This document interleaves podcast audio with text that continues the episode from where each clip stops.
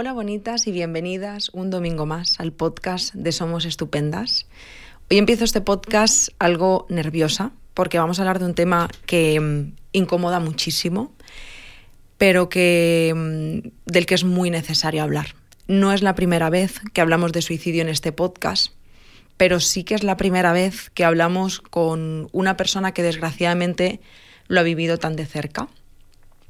Hoy está con nosotras María, eh, quizá la conocéis en, Instagram como señorita Snake, ella es modelo y dentro de, además de su profesión, en Instagram hace mucho activismo sobre el suicidio, eh, dándole voz a una realidad súper silenciada y de la que veo fundamental que podamos hablar. Desgraciadamente, em, cada dos horas y media se suicida una persona y María sabe muy bien lo que es vivir esto en, su, en su, piel. Em, ahora nos contará un poquito más, pero María perdió a su expareja hace ahora tres años. Eh, yo tuve el gran honor de conocerla porque nos escribió por Instagram compartiendo su historia y me acuerdo que desde que la leí dije no sé cómo, cuándo ni de qué manera, pero me parece importantísimo que podamos dar voz a su historia y a la que se enfrentan desgraciadamente tantas y tantas y tantas personas. Así que, bueno, ya de entrada quiero presentaros a María y quiero darte las gracias ya, para empezar, por estar aquí y compartir todo lo que viviste. ¿Cómo estás, María? Bien, nerviosa, pero bien. Eh, yo creo que estaremos de acuerdo, y además tú lo haces en tus redes sociales, que desgraciadamente el suicidio es una muerte tabú. Exacto. Es como que mm, las muertes son dignas, pero cuando hay suicidio hay que tapar el motivo de esa muerte. Tapar y castigar, casi. Total. Y ya de entrada, o sea, de verdad, muchas gracias por atreverte, por tu valentía y por darle voz a esta realidad. En este podcast, María, normalmente es un podcast de psicología en el que hablamos con muchas psicólogas de nuestro equipo y, siempre empezamos como desde el principio. En tu caso, em, me parece importante que podamos poner una vista de pájaro a tu historia, ¿no? Si tuviéramos que preguntarte, ¿no?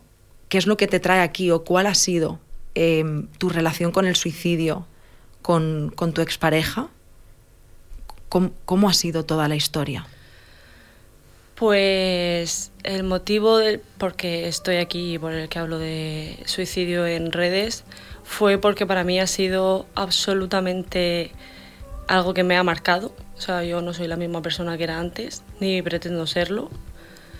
Y, y creo que hay muchísima gente pasando por lo que yo estoy pasando. Eh, yo en su momento no supe qué hacer, no supe con quién hablar. Eh, los amigos están ahí, pero cuando alguien pasa por algo así, o sea, muchos, la gente sigue su vida, básicamente. Y o estás acompañada por profesionales o caes. O sea, yo hubo un momento en el que caí. O sea, yo tuve que decirle a mi madre un día eh, con un ataque de ansiedad en la cama llorando, diciéndole, es que, o sea, es que yo me muero igual. O sea, es que me voy a matar. O sea, solo pienso en él, yo me voy a matar también porque ella ya no está y yo soy culpable, yo no la he ayudado, eh, yo echaba encima mía, o sea, todos los días toneladas de culpa. De soy un monstruo, no podía ni mirarme al espejo. O sea, era incapaz de, mirar, de mirarme al espejo. Cuánto dolor. Sí. El suicidio, María, no es algo que llega muy a pesar de lo que la gente se pueda pensar, ¿no? de que de repente un día una persona se suicida porque quiere morir. Eh, una persona no quiere morir, una persona lo que necesita es dejar de sufrir. Y es una decisión que va acompañada de mucho sufrimiento.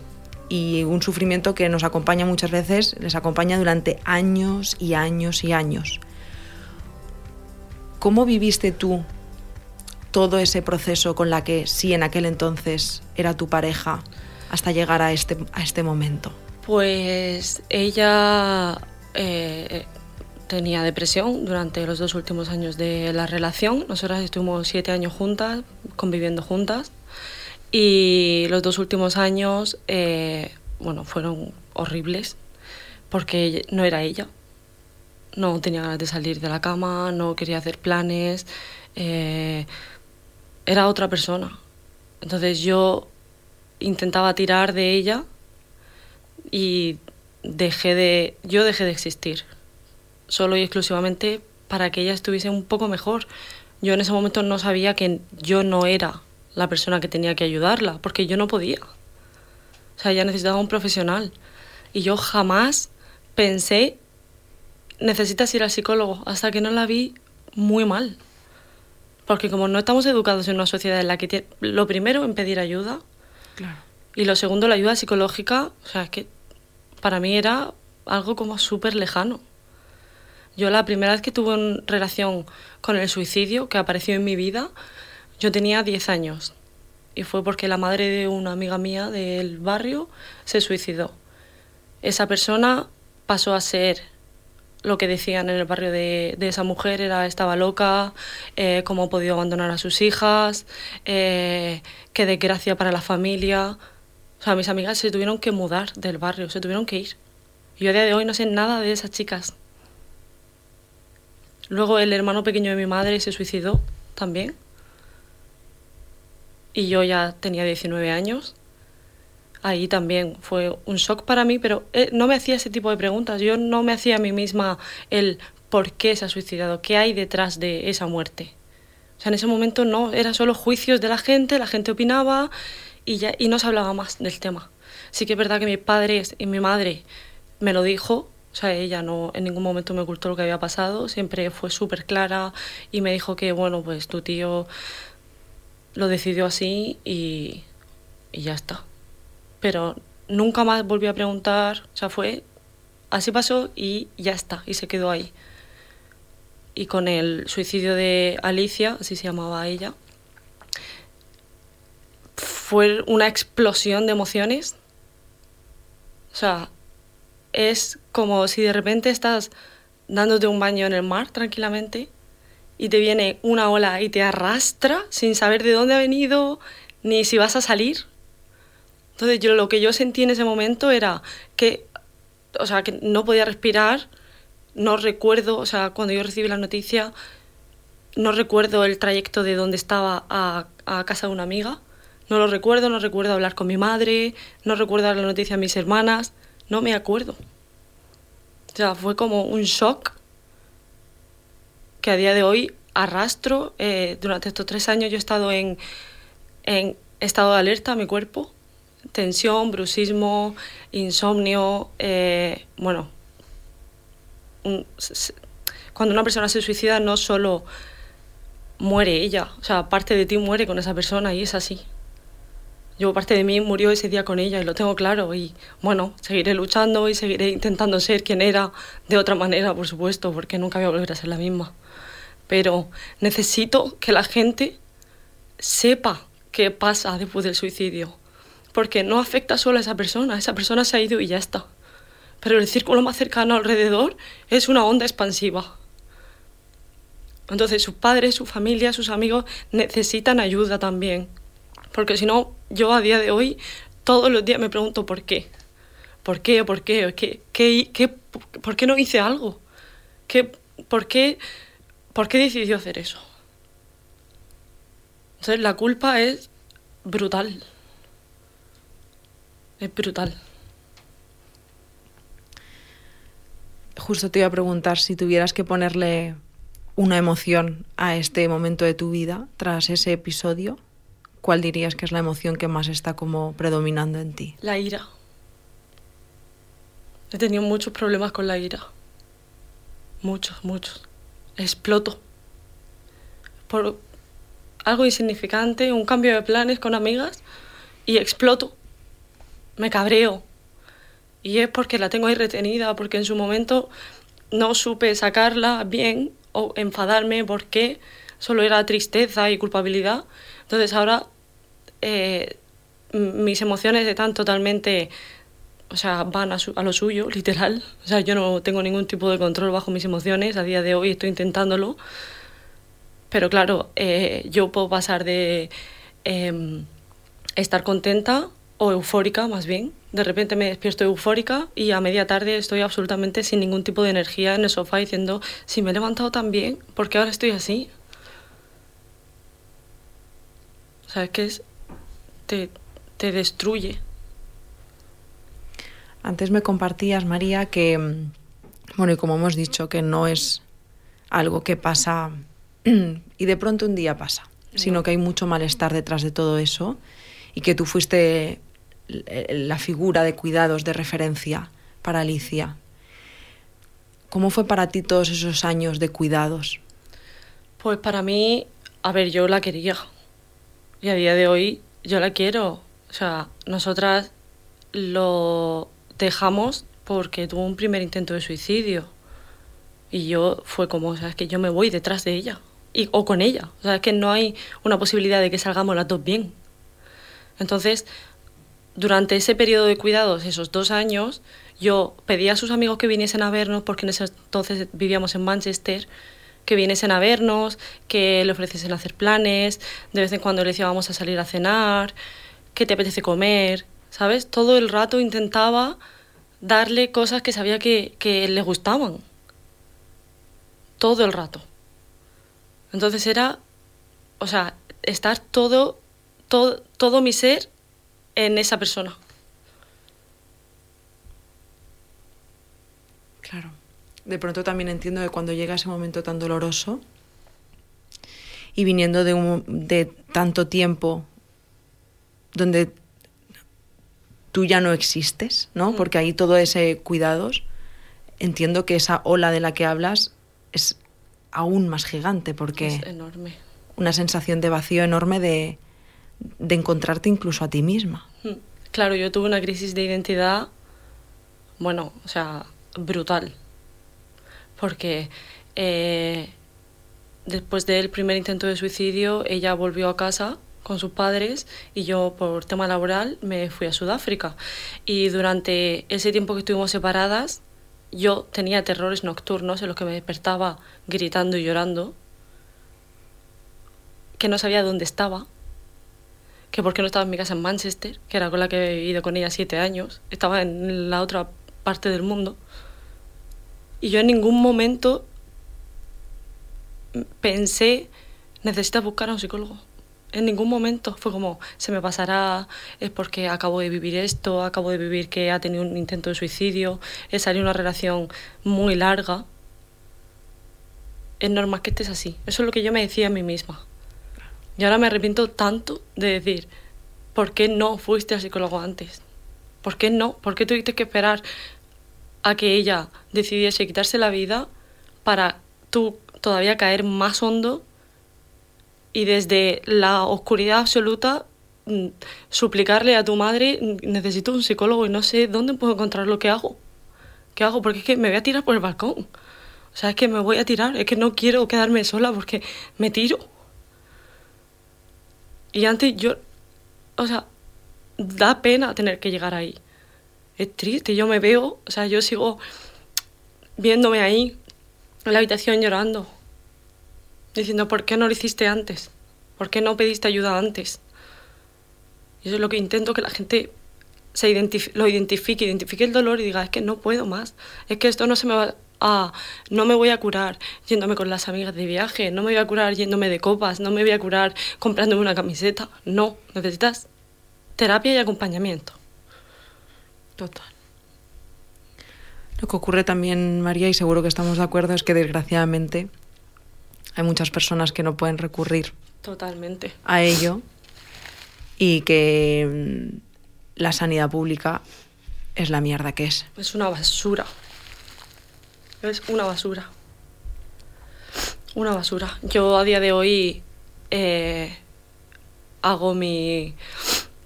Tengo mi blog de notas en el teléfono, ¿no? Y digo, vale, este es mi sueldo. Y de este sueldo voy a quitar eh, nada de ir al cine, nada de salir a cenar con mis amigas solo una vez al mes. Y tacho cosas para poder pagar una terapia. porque ahora está dentro de mis prioridades. Antes no lo estaba. Ahora renuncio a cosas que digo, es que eh, voy a volver a salir con mis amigas, voy a volver a salir a cenar, voy a volver a reírme, pero primero necesito curarme e invertir mi dinero en terapia, porque si no lo hago, no voy a volver a hacer esas cosas que tanto me gustan.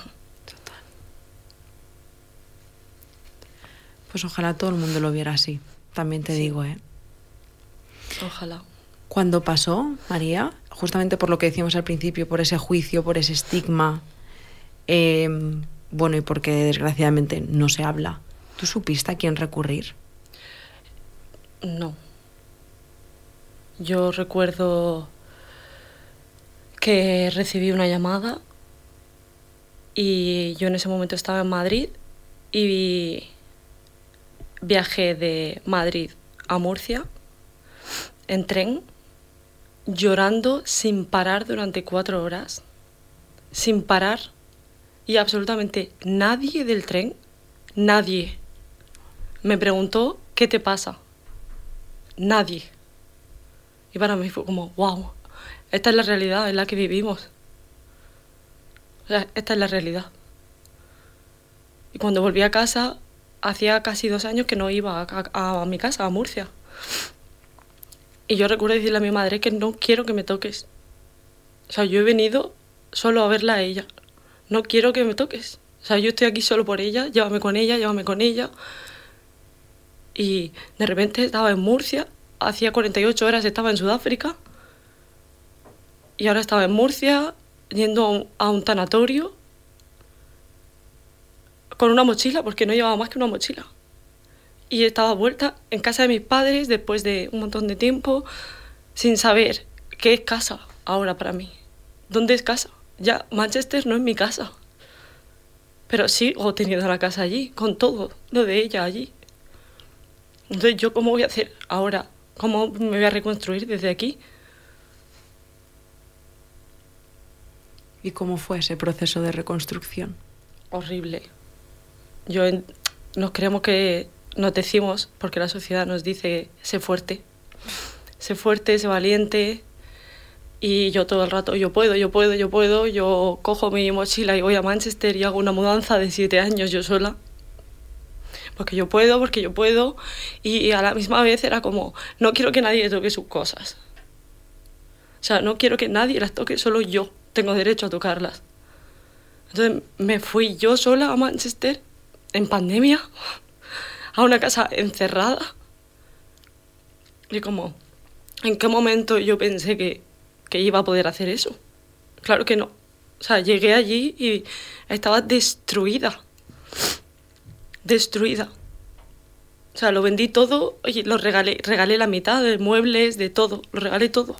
Fue como yo cojo mi ropa y me piro de aquí. Y me voy a casa de mis padres y ya haré lo que hago. Y me fui a casa de mi padre con 20 cajas de Manchester a Murcia a una habitación en la que hacía que no vivía 12 años Y claro, en ese momento fue como, o sea, es que esta es mi realidad ahora. Mi realidad es esta. Entonces, no, no entendía nada. ¿En qué momento decides pedir ayuda? Pues pasaron... Eh, a la semana de que ella muriese, yo le dije a mi madre que necesitaba ayuda, pero claro, tenía la mudanza de, Manchester eh, a la que iba a ir solo una semana y acabé quedándome casi un mes allí porque no podía hacer nada. Ya acabó el mes, eh, volví a casa, que era casi Navidad, y, y estar en casa de mis padres y fue cuando le dije a mi madre que ya estaba, que no, o sea, no tengo ilusión por nada, no, eh, la culpa, la culpa me hizo eso, y claro, en ese momento yo recuerdo tener un momento de lucidez y decir, o sea, es que lo que estoy haciendo, como me estoy sintiendo, posiblemente sea como ella se sentía. Entonces tengo que parar, tengo que salir de aquí. Y en ese momento fue cuando le dije a mi madre, es que ya, o sea, es que te lo estoy diciendo así porque es que si no, voy a acabar igual. ¿Cuál crees, María, que es el principal o uno de los principales motivos que mm, le lleva a las personas a estar en este estado depresivo y que quizá vean el suicidio como la única solución? Yo creo que es la sociedad en la que vivimos. Es todo ya y ahora. Y no puedes ni tener un día para ti, ni ponerte malo, ni, bueno, si tienes algún tipo de fractura, se te rompe el brazo, la pierna y te tienes que quedar en casa, bueno, la casa se te cae encima porque no has hecho frente a tus emociones nunca. Entonces yo tengo amigas que han tenido una fractura en el pie, que se han quedado en casa y a la hora de cancelar planes, no poder ir a trabajar, o sea, la casa se le echa encima. Y todo lo que han ido tapando con parches sale porque todo sale. Porque las fiestas son parches, eh, los medicamentos, los antidepresivos son parches. La depresión sigue estando ahí. Una vez que quites el, el, el medicamento, si tú no has tratado como tienes que tratar de dónde viene eso, va a seguir saliendo. Entonces, tenemos que enfrentarnos a nuestras emociones y si estamos tristes, pues estamos tristes. Y si no podemos, pues no pasa nada. Dicen, no puedo, me ayudas, o no puedo, ¿cómo puedo hacerlo de otra manera? No, el no puedo, soy una fracasada. No puedo, no valgo. Total.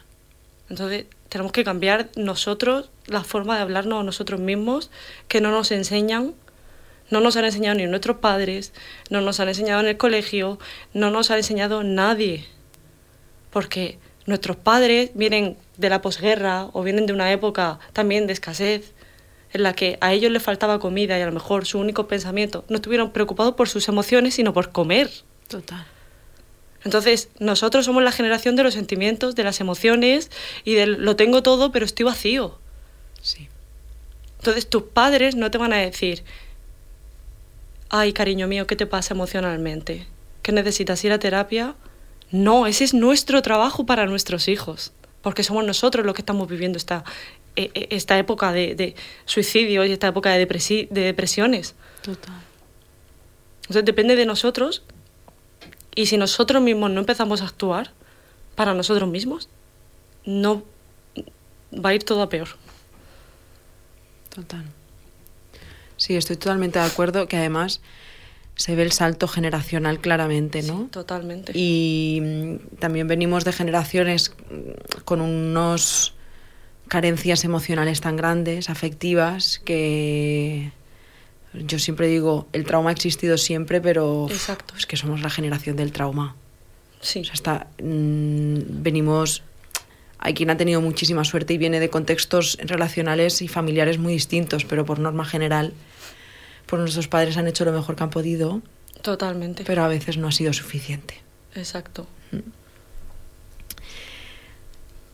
¿Has, ¿Has llegado a, a, pensar qué crees que podría ayudar a prevenir el suicidio? Porque literal, cuando decíamos cada dos horas y media. Pero es que si lo miramos a nivel mundial, y disculpa si me meto, eh, o sea, si me equivoco con el dato, pero como justo el año pasado hicimos Vigilantes de la Vida, sí. manejamos muchísimos datos. Al mundo es uno cada 15 segundos. Sí, sí, totalmente. Es muy heavy. Y los datos no van en descenso. No. Al contrario, cada vez aumentan más y más y en edades más tempranas.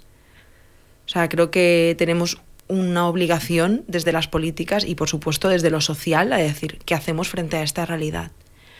Tú has no tienes por qué haber sacado ese aprendizaje, pero ¿has pensado que puede ayudar a prevenir el suicidio?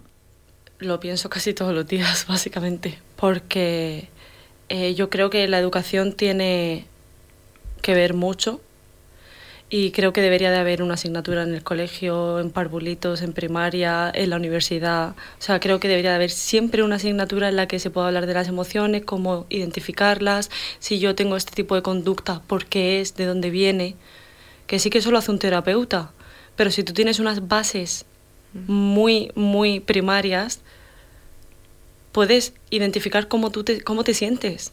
Porque a mí lo que me ha pasado es que he estado triste, pero me salía la rabia, la rabia y la ira. Pero lo que hay de fondo es una tristeza. Y yo no tenía ni idea de eso. Y yo tengo una sobrina que tiene cinco años que digo, cuando te enfades, pues está bien, te puedes enfadar. Pero pregúntate, ¿por qué me he enfadado? Siempre se lo digo. ¿Por qué me he enfadado? ¿O por qué hoy estoy alegre? ¿O por qué hoy he tenido un mal día? Pregúntatelo tú a ti misma para que ya empieces a conocerte. Entonces eso es súper importante. Total. Súper importante y también creo que es cuestión de política. Porque si no se invierte dinero, pues no hay nada que hacer. Y la salud pública eh, es una mierda porque no meten dinero en ella.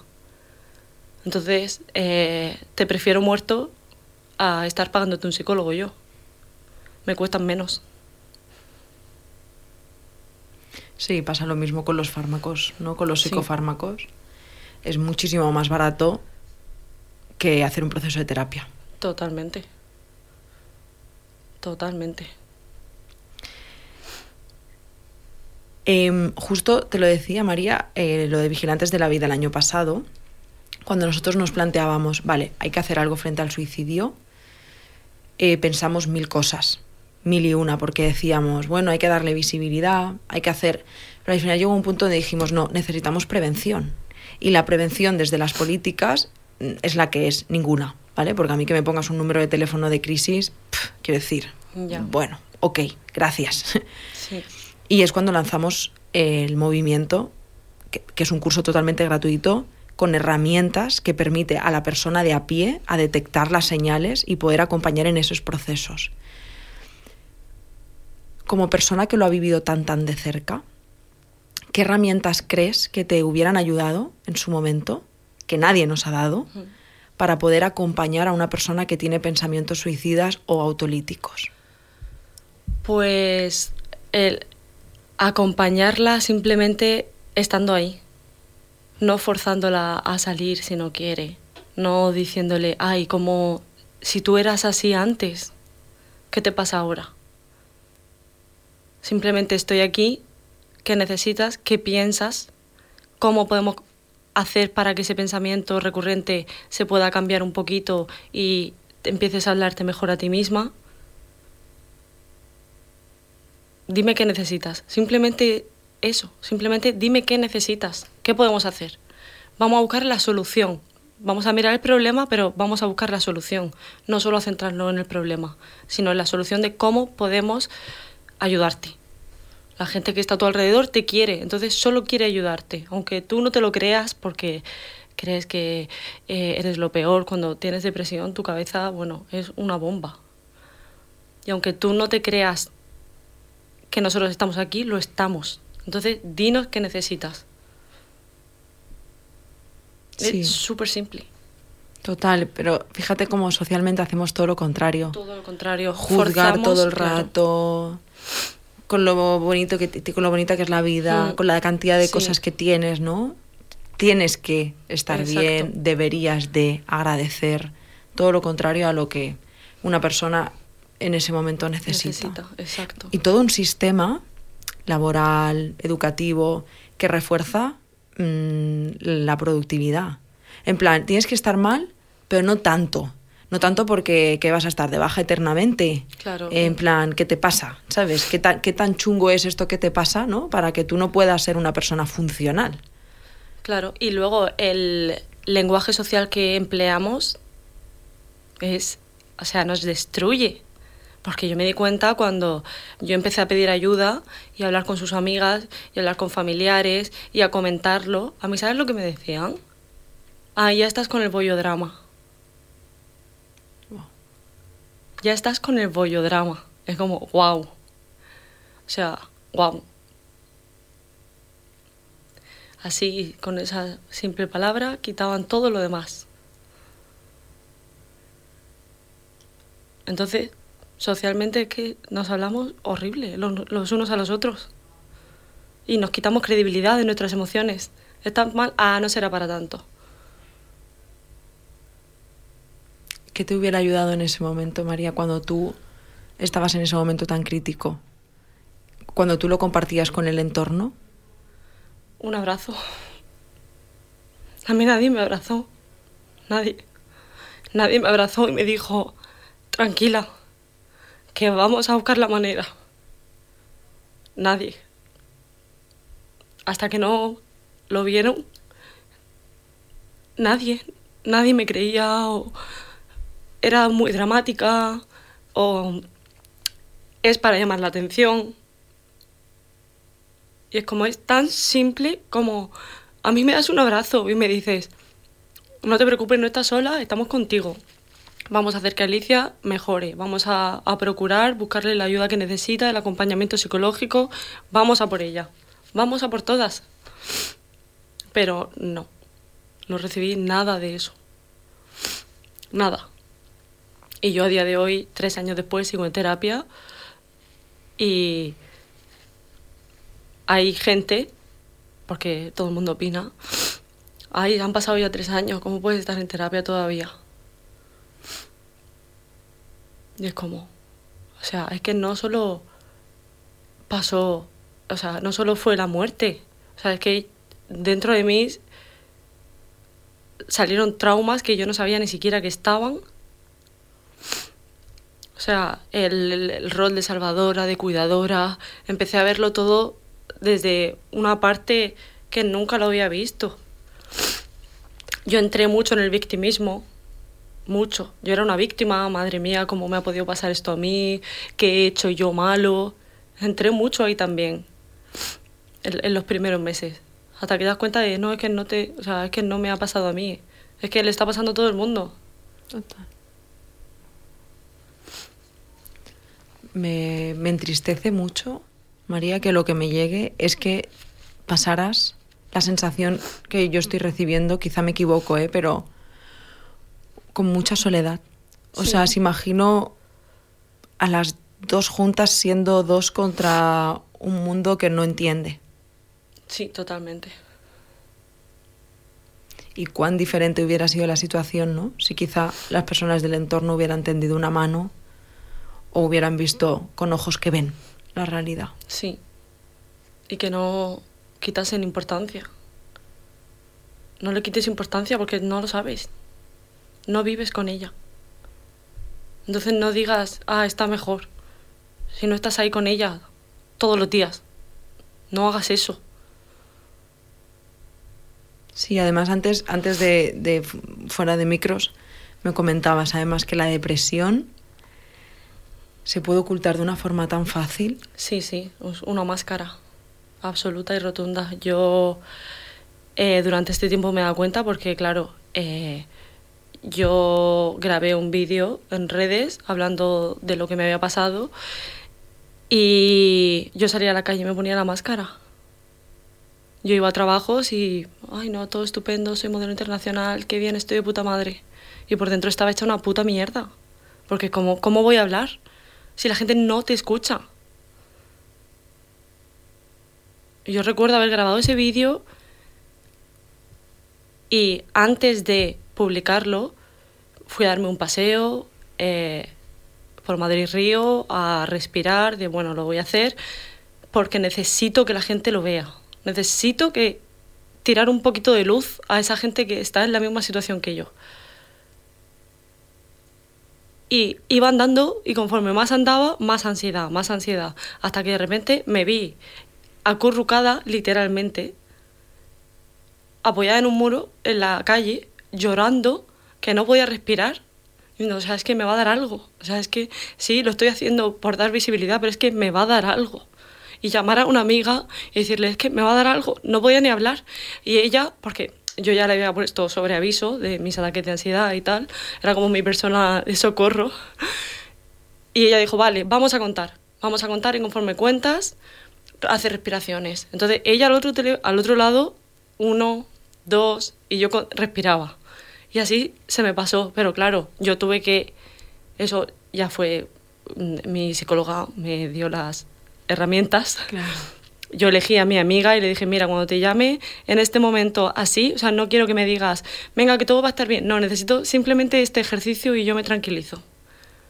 Y lo hizo y al cabo de 10 minutos yo ya estaba más tranquila, pude volver a casa tranquila y decir, vale, vale, vamos a por ello y, y ya está. Pero claro, la repercusión que ese vídeo tuvo, no sé hasta qué punto fue buena para mi estado psicológico.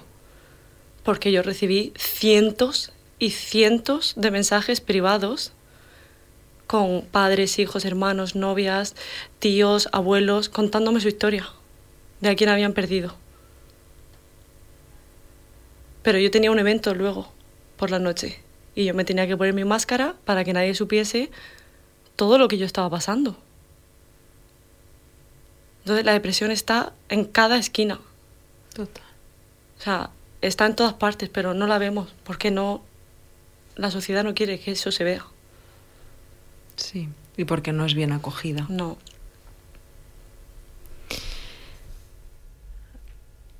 Em, justo te iba a preguntar por la terapia, Sí. pero ya has dicho que sí. Me ha conectado mucho con tu historia, con... No, no me puedo ni imaginar, María, el dolor tan grande que implica además pasar ese doble duelo, porque entiendo que tú no te habías recuperado de una ruptura, de un reencontrarte a ti misma, a que de pronto aparezca la muerte. Quiero decir, Totalmente. esa pérdida, ¿no? Sí. Y además fue no fue solo la muerte de ella, o sea, fue la muerte de mi vida. Eh, pérdida amigos de Manchester porque yo me fui de allí, porque no podía estar allí. O sea, fue absolutamente todo. O sea, yo recuerdo decirle a mi madre, es que lo he perdido todo. O sea, es que todo, mamá, es que lo he perdido todo. Mi madre, no lo tienes a nosotros. Digo, ya, pero la vida que yo he construido de mis 21 a mis 29 no está, ha desaparecido. O sea, ha desaparecido. Y yo cumplí lo- los 30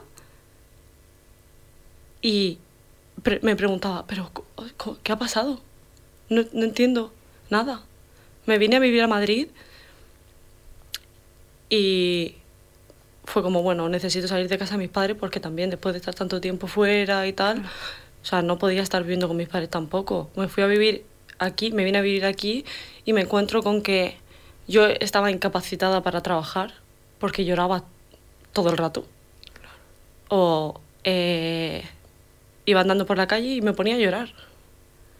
Entonces, durante todo 2021 pude trabajar los fines de semana y el resto de la semana, o sea, parte de la semana me la pasaba encerrada en casa y todos mis ahorros desaparecieron. O sea, todo, es que es todo. Es que es pérdida y absoluta de todo. Toda una vida. Sí. ¿Y en qué momento te encuentras ahora, María? Pues ahora estoy mejor. Eh, estoy haciendo un ejercicio, voy a empezar a hacer un ejercicio con mi psicóloga que lo voy a compartir porque me parece súper interesante. Y mm, ella me ha dicho, para la próxima sesión, que es eh, dentro de poco, para la próxima sesión quiero que te traigas una foto tuya de antes de que eso pasase, una foto tuya durante la depresión de ella, una foto tuya cuando ella muere y una foto tuya ahora. Y quiero que me describas esas Marías, lo que tú crees que eh, aprendiste o perdiste y el aprendizaje que llevas de todas ellas ahora mismo, ¿no? Todavía no he buscado la foto porque para mí se me hace un mundo mirar en fotos así antiguas, la verdad. Pero sí que es verdad que tengo muchísimas ganas de, de vivir. Ahora tengo ganas, tengo ganas de eh, aprender cosas. Eh, actualmente tengo pareja, que es psicóloga. ¡Qué bien! Sí. Nada es casualidad. Exacto. Hemos adoptado una perrita hace dos meses y la verdad que ahí se, se me disparó un poquito la culpa también, porque cuando vi a la perrita fue como, "Uf, Alicia también quería una perrita y no pudo ser por donde vivíamos porque llovía y tal, todos los días básicamente. Y cuando la adopté tuve un pico de tristeza otra vez bastante profundo, decir, "Puf, o sea, es que estoy haciendo mi vida. O sea, es que yo sigo y ella ya no. O sea, no la voy a ver, aunque no estuviésemos juntas, ya no la voy a ver de vieja, como siempre hablábamos. O sea, yo la quería en mi vida como, como amiga de verdad. O sea, mi amor evolucionó no a enamoramiento, sino enamoramiento de amistad. Y yo quería seguir formando parte de su vida de alguna manera. Entonces, ahí fue el, hace dos meses fue cuando tuve el último pico ahí de tristeza y mi pareja me dijo, es que ya basta, o sea, no te castigues así, no te castigues y no nos castigues, o sea, mira lo que estás construyendo a tu alrededor, o sea, hay gente que te quiere, gente que te apoya, o sea, estás formando una familia tú también, te lo mereces, te mereces formar una familia. Y claro, yo a mí misma tengo el mantra de merezco que me quieran, no soy un monstruo, yo merezco que me quieran. Y me lo tengo que decir todos los días. Todos los días, porque si no, mi mente empieza, no, no, no, no. ¿Cómo, cómo vas a formar una, una vida? Entonces ahora estoy en esas y estoy, cada día se hace un poquito, un poquito menos pesado. Pues felicidades. Gracias. Por ese camino. Hay una palabra que me gusta, bueno, hay dos. Dos palabras que me gustan mucho y, y me parecen de las cosas más bonitas que tiene el ser humano. De hecho, muchas veces pienso, ojo, ¿por qué no están más presentes? Y me emociona mucho verlas en ti porque además me gusta mucho la gente que se atreve desde ahí. Y una palabra es la vulnerabilidad y la otra es la resiliencia. Y me parece precioso todo lo que estás contando, a pesar del dolor. Muchas veces pensamos que las cosas bonitas que nos da la vida tienen que ir siempre acompañadas de cosas bonitas y de emociones agradables. Y a veces la vida nos trae mucho dolor. Pero en ese dolor, en esas heridas, en esas... em, entran muchos rayitos de luz también. Y cuando te escucho y te escucho, pues joder, pensando que estás haciendo tu vida, que estás aprendiéndote desde este nuevo tú, a pesar Sí. de las circunstancias, pienso, jo, qué valiente. Y me alegra mucho. Gracias. María, desgraciadamente, hay muchas, muchas más de las que podamos llegar a contar y de las que nos gustaría de personas que en este momento están escuchando este podcast y se están pudiendo sentir reflejadas con tu historia. Y que recientemente, o desgraciadamente todavía no lo saben y muy pronto, pueden perder a una persona por suicidio. Sí. ¿Qué le dirías a esas personas? Le diría que no se culpen, porque la culpa es un castigo que no tiene por qué castigarse esa persona de esa manera. Le diría que el dolor no, a no desaparece. El dolor no, desaparece, no creo que yo deje de sentir este dolor. Sí que se construye una vida alrededor de ese dolor. Entonces ese dolor se, queda ahí, pero ya vas construyendo poquito a poco, van saliendo capas. Y lo puedes llevar contigo. Entonces yo les diría que, se, que pidan ayuda, que estén acompañados, por supuesto, pero que, que se quieran. Que se quieran. Que se digan cosas bonitas, que, que se acepten, que acepten sus emociones, que si un día tienen que estar de mal humor, que estén de mal humor, que si un día tienen que estar tristes, pues que lo estén, pero que no lo tapen. No, nada se va porque salgas de fiesta. Lo digo mucho porque es que muchísima gente de mi entorno es como, ah, sal de fiesta, y es como, ¿qué dices?